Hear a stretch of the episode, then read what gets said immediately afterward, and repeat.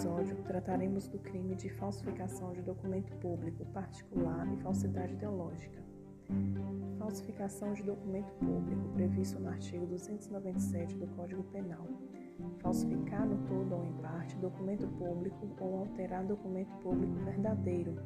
Pena reclusão de 2 a 6 anos e multa. Falsificação de documento particular.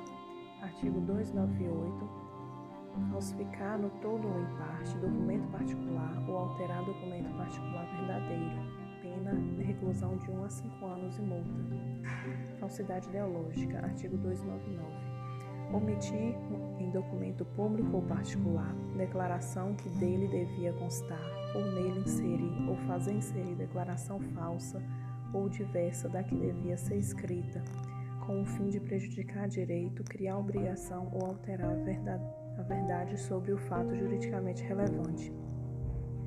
Pena, reclusão de 1 a 5 anos e multa. Se o documento é público, a reclusão é de 1 a 3 anos e multa de 500 mil réis a 5 contos de réis, se o documento é particular. Nota-se que no crime de falsidade de documento público, o bem jurídico tutelado pelo dispositivo é a fé pública.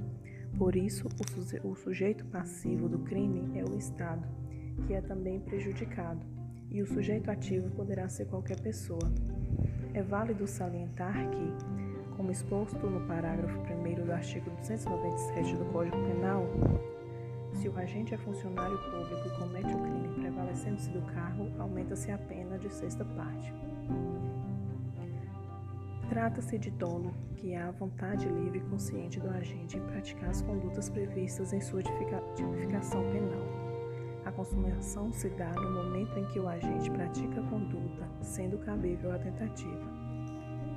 Nos crimes de falsificação de documento particular, o bem jurídico tutelado, neste caso, também é a fé pública.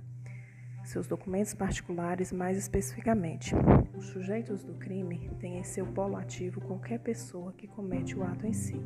Em seu polo passivo, tem-se o Estado, que é o terceiro prejudicado conduta realizada se baseia em falsificar no todo ou em parte documento particular ou alterar um documento particular verdadeiro.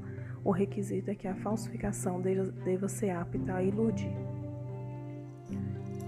No crime de falsidade ideológica, o bem jurídico tutelado é também a fé pública, a autenticidade e a credibilidade dos documentos públicos particulares. Os sujeitos do crime têm em seu polo ativo também qualquer pessoa, sendo cabível o aumento de pena no caso em que o agente é funcionário público e comete crime prevalecendo-se do cargo, ou se a falsificação e alteração são de assentamento de registro civil.